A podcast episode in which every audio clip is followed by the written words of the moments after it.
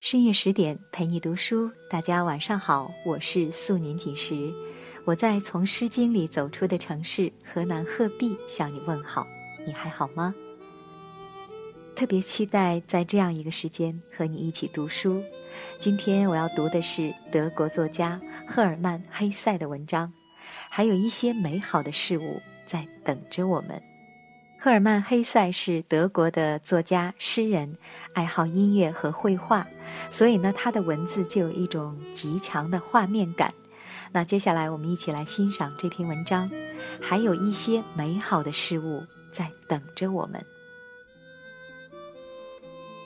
南阿尔卑斯山的仲夏，美丽而明亮。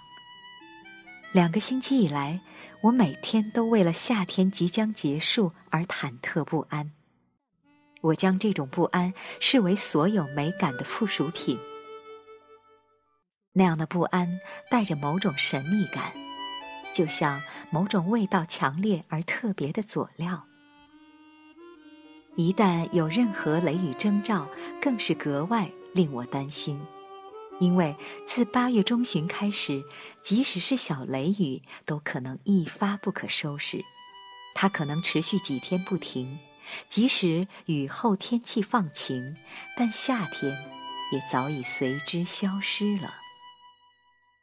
在阿尔卑斯山南麓，夏日在雷雨中挣扎，然后轰轰烈烈的匆匆死亡，迅速消失。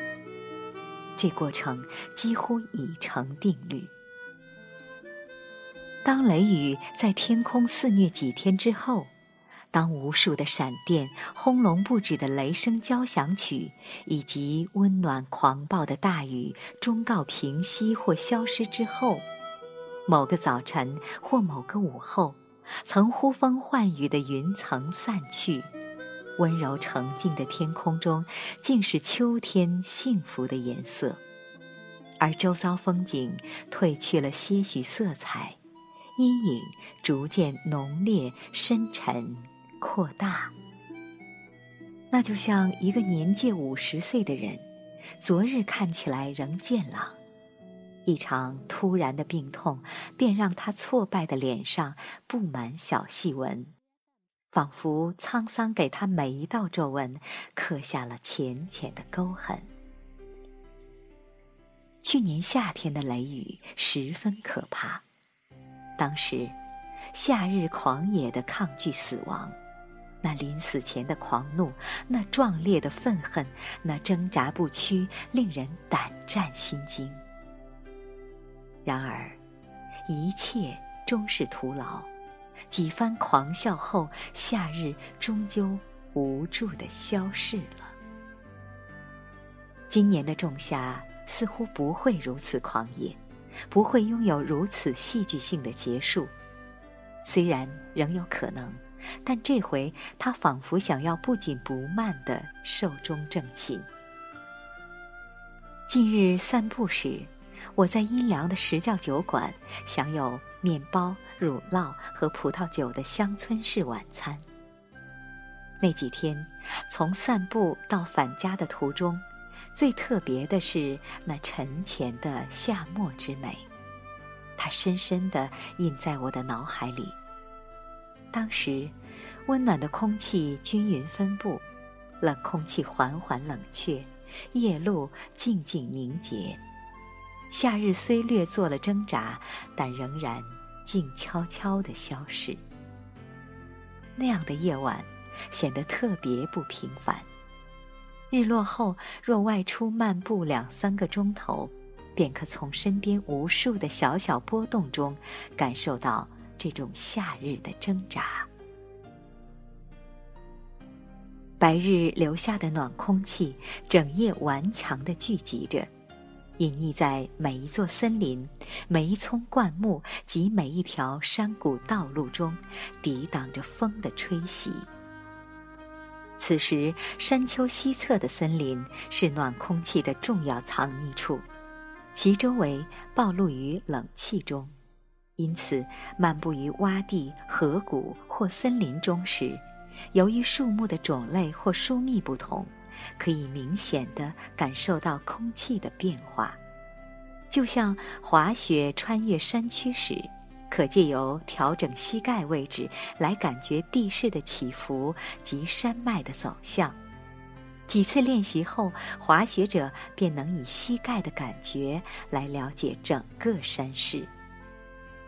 同样的，在这暗无星月的森林中，我借着些微的空气流动变化来感知周围景物。一走入森林，膨胀的暖流迎面扑来，仿佛热气从暖炉中流泻而出。随着森林的浓密稀疏，温热的空气或膨胀或减弱，湿湿的凉意令人感觉河道的存在。它们虽早已干涸，但泥土中仍残存着湿气。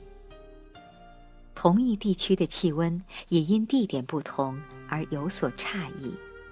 但在这初冬仲夏交替时节，更令人明显的察觉温度的变化。就像冬季里光秃秃山头的玫瑰色，就像春天空气的湿润和植物的生长，就像初夏夜蛾的成群飞舞。在这样的夏末夜晚里，在奇特的空气变化中漫步。感官所经历的体验，同样也强烈地影响着人的生命力与情绪。昨夜从石教酒馆漫步回家途中，在山坡路与圣安波迪欧的坟墓的交汇处，一阵湿凉冷风从草地和湖面吹拂而来。森林中令人惬意的暖空气逗留着，匍匐在金合欢、栗树和漆树之下。森林抗拒秋天，夏天抗拒死亡，这都是对命运的顽强抗争。同样，当生命之下流逝之时，人们也抗拒着衰竭与死亡。抗拒着自宇宙间逼近的生命冷流，抗拒着生命冷流入侵自己的血液之中。于是，带着全新的至诚，人们沉醉于生活中的小玩笑及各种声响，沉醉于生命表象中的种种美好，沉醉于颤抖着的缤纷色彩，沉醉于匆匆飞过的云影。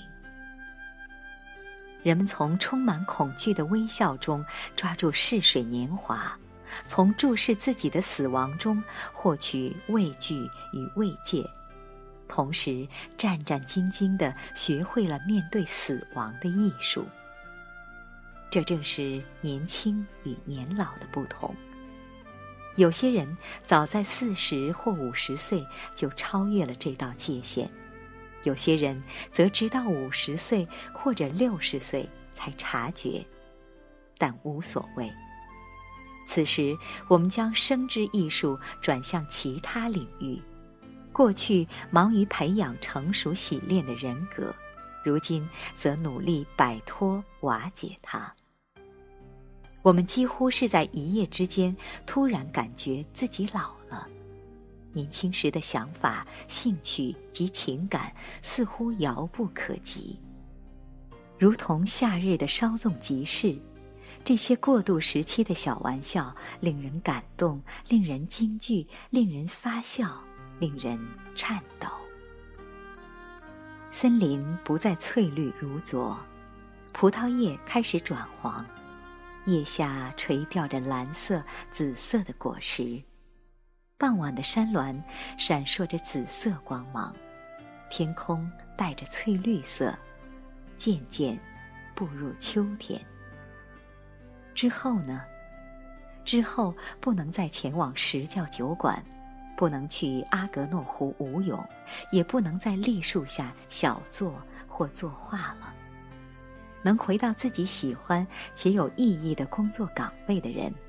能陪伴爱人的人，能回到故乡的人是幸福的。梦碎的人，天气一变冷就躲到床上的人，因为逃避而踏上放逐之路，成为异乡客，旁观那些拥有故乡与朋友、依赖自己的职业与工作的人，看他们如何努力辛苦，看战争与横祸如何在不知不觉中慢慢降临，破坏他们所有的信仰与努力。正是这种无所事事、无所信仰，甚或失望的人，才看得见真相。老人以对真理的偏爱取代年轻人的乐观。因而，只有他们看得见苦涩的生命真相。像我们这样的老人，冷眼旁观一切，看着这世界在乐观者的惊奇下如何日臻完美，看着每个民族如何觉得自己日益神圣完美，同时日益理直气壮的穷兵黩武。看着艺术、运动及学术领域里的新巨星及新潮流如何借由报纸而声名远播，看着一切事物充满生命的光和热，充满感激、充满高昂的生命力及强烈的不死意志，生命的焰火一波接一波。就和提切诺夏日森林里顽强的热空气一样，生命之气永远激昂，内容虽贫乏，但对抗死亡的奋斗永不停息。在冬天来临之前，还有一些美好的事物等着我们。蓝色的葡萄将又柔又软。小伙子们边唱山歌边摘葡萄，头系彩金的年轻女孩站在金黄色的葡萄叶中，宛如美丽的野花。许多美好事物等待着我们。今日看似苦涩的事，他日将结出甜美的果实。好好学习死亡的课题吧。眼前，且等待葡萄成熟，等待栗子落下，同时期望能享受下一次的月圆之乐。显然，很快便老去了，而死亡还在远方。正如一位诗人所说的：“老者何等幸福，炉热、酒红，甚至平静地。”迎接死神，只是且慢，不在今朝。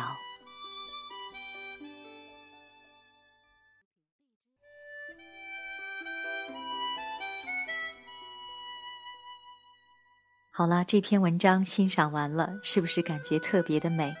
我觉得特别感谢翻译者能翻译出如此美妙的文字。这里是十点读书，更多节目收听可以关注微信公众号“十点读书”。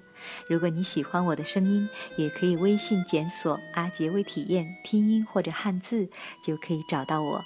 我是素年锦时，今天节目就是这样，晚安。